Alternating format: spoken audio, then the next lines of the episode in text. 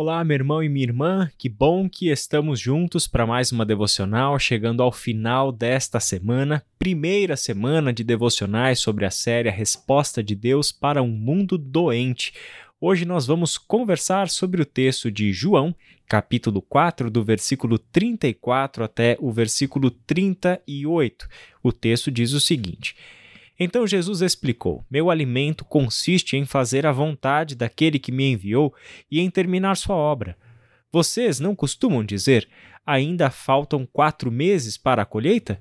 Mas eu lhes digo: despertem e olhem em volta. Os campos estão maduros para a colheita. Os que colhem já recebem salário, e os frutos que ajuntam são as pessoas que passam a ter a vida eterna que alegria! Espera tanto o que semeia como o que colhe. Vocês conhecem o ditado: um semeia e outro colhe. E é verdade.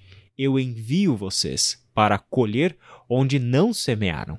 Outros realizaram o trabalho, e agora vocês ajuntarão a colheita. Mais uma vez, Jesus compara a atividade esperada dos seus discípulos com o universo da lavoura, da plantação, da colheita, dos frutos, daquilo que é essencial para a vida, o alimento que vem do solo, o alimento que vem do mundo da agricultura. Aqui é interessante porque o contexto de João capítulo 4 você já conhece, é a conversa de Jesus com a mulher samaritana.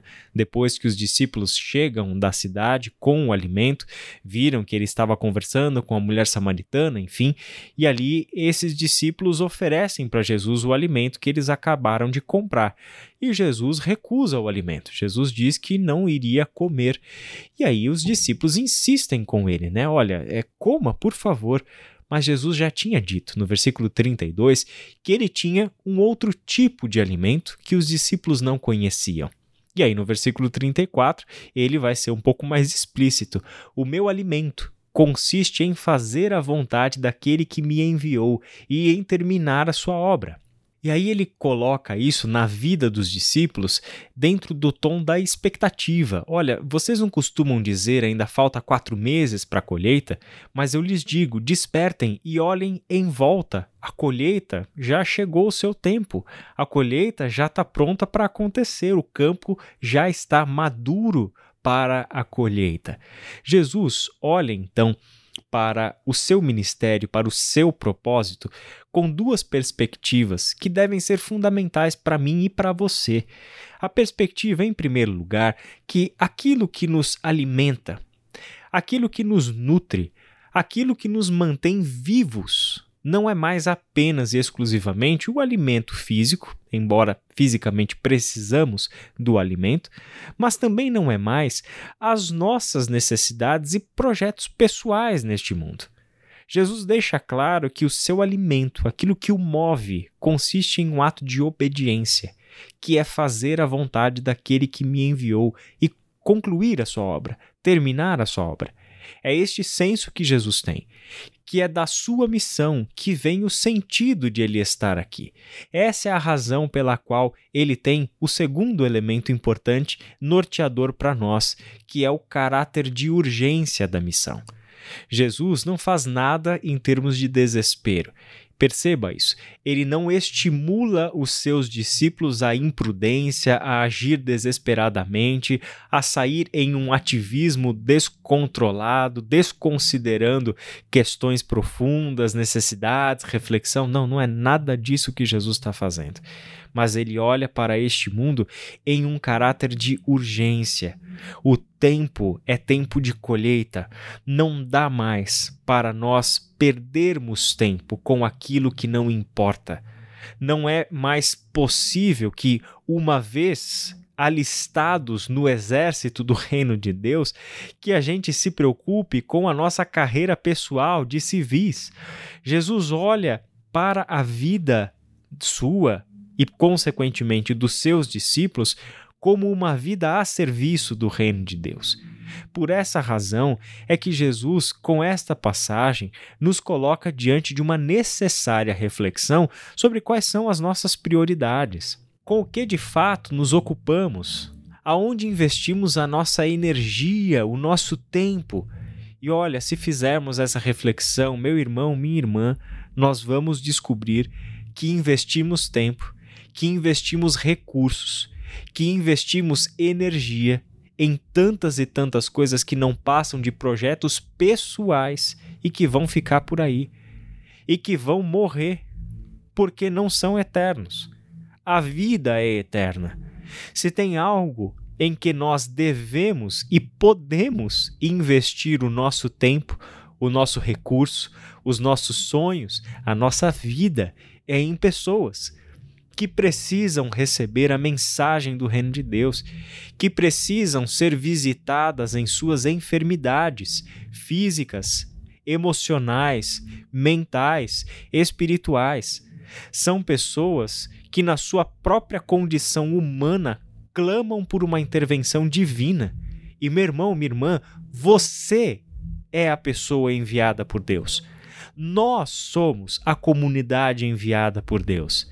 Nós somos a resposta de Deus e não parte do problema deste mundo. De uma vez por todas, precisamos entender que esta unidade do corpo de Cristo, representada nesta fala final de Jesus, de que um vai plantar, outro vai colher. Nós colhemos o fruto do trabalho de outros, ou seja, existe aqui um profundo senso de unidade neste trabalho, um senso de comunidade mesmo, algo que se faz coletivamente.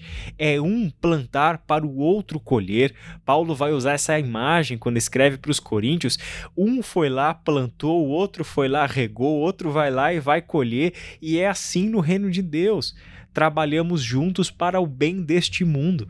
Por isso, o mundo precisa ver na igreja, entre nós, discípulos de Cristo, esta unidade que Jesus espera da comunidade dos discípulos. Enquanto o mundo enxergar na igreja apenas um grupo religioso mais dividido, quebrado, fragmentado nas suas divergentes doutrinas, nas suas divergentes posições políticas, nas suas divergentes práticas eclesiásticas, ora, nós não estamos sendo dessa forma parte da solução. Estamos nos colocando nesse mundo como mais um problema desnorteador da realidade do que de fato uma comunidade que pode ser considerada uma agente de cura neste mundo inferno. Por isso eu gosto tanto desta passagem, porque Jesus coloca para nós com tanta clareza o que deve ser o nosso alimento, o que deve nos mover, o que deve nos manter vivos e em direção a alguma coisa. É realizar a vontade de Deus e terminar a sua obra. E em segundo lugar, esse texto nos aponta para a realidade de que o tempo é hoje a realidade da urgência, a realidade de que fazer missão é agora e é para todos nós, como grupo, como igreja, voltando os nossos olhos misericordiosos e compassivos para a nossa cidade, para as pessoas do nosso entorno e vê-las como Jesus as via pessoas que precisam de orientação, pessoas que precisam de cura nas mais diversas áreas da vida, como nós vemos acontecendo no ministério de Jesus. Por isso, eu quero encerrar essa semana dando para você a oportunidade de refletir sobre isso, de orar mais sobre isso cumprir aí a ordem de Jesus de que oremos para que trabalhadores venham para essa colheita e que nós, os trabalhadores já enviados por Deus, venhamos a abrir os nossos olhos e perceber qual é a dimensão desse nosso trabalho. Perceber que o trabalho já está posto que não é mais o tempo de ficar de braços cruzados esperando a revelação da vontade de Deus para a nossa vida. A vontade de Deus já está revelada. Mais clara do que isso, impossível. Por isso, meu irmão e minha irmã, com muito temor no coração, eu peço para você, para que junto comigo, junto com a gente e junto com tantas outras pessoas que têm tido seus olhos abertos para essa realidade, venhamos a nos unir, em primeiro lugar, em oração, em segundo lugar, em coração, voltado para essa cidade, para sermos o agente transformador de Deus na vida de homens e mulheres que tanto carecem da sua graça e do seu amor. Vamos orar? Pai querido, que Deus seja louvado pela vida de homens e mulheres que têm se disposto a trabalhar no teu reino. Obrigado, Pai, porque o Senhor tem respondido essa oração e trabalhadores e trabalhadoras têm sido enviados para as colheitas, para os campos que já estão brancos, prontos para serem colhidos. Obrigado, porque a cada dia pessoas têm aberto os seus olhos para conseguirem enxergar para muito além do seu próprio mundinho, dos seus próprios projetos pessoais, da sua vida de antes do reino de Deus e que ainda não houve o discernimento de separar uma coisa da outra e entender que agora que estamos em Cristo, agora que estamos debaixo do governo do Rei Eterno, a nossa vida já não nos pertence mais. A nossa vontade, o nosso alimento, o nosso desejo é aquele que moveu Jesus, que é realizar a obra do Pai, que é viver de acordo com a sua vontade.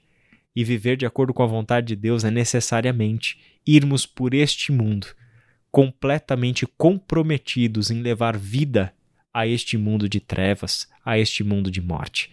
Obrigado, porque este entendimento nos tem sido dado. E agora, Pai, oramos para que, a partir de nós, outras pessoas venham a te conhecer e outros trabalhadores tenham seus olhos abertos para perceberem que os campos estão brancos e prontos para a colheita. Em nome de Jesus. Amém.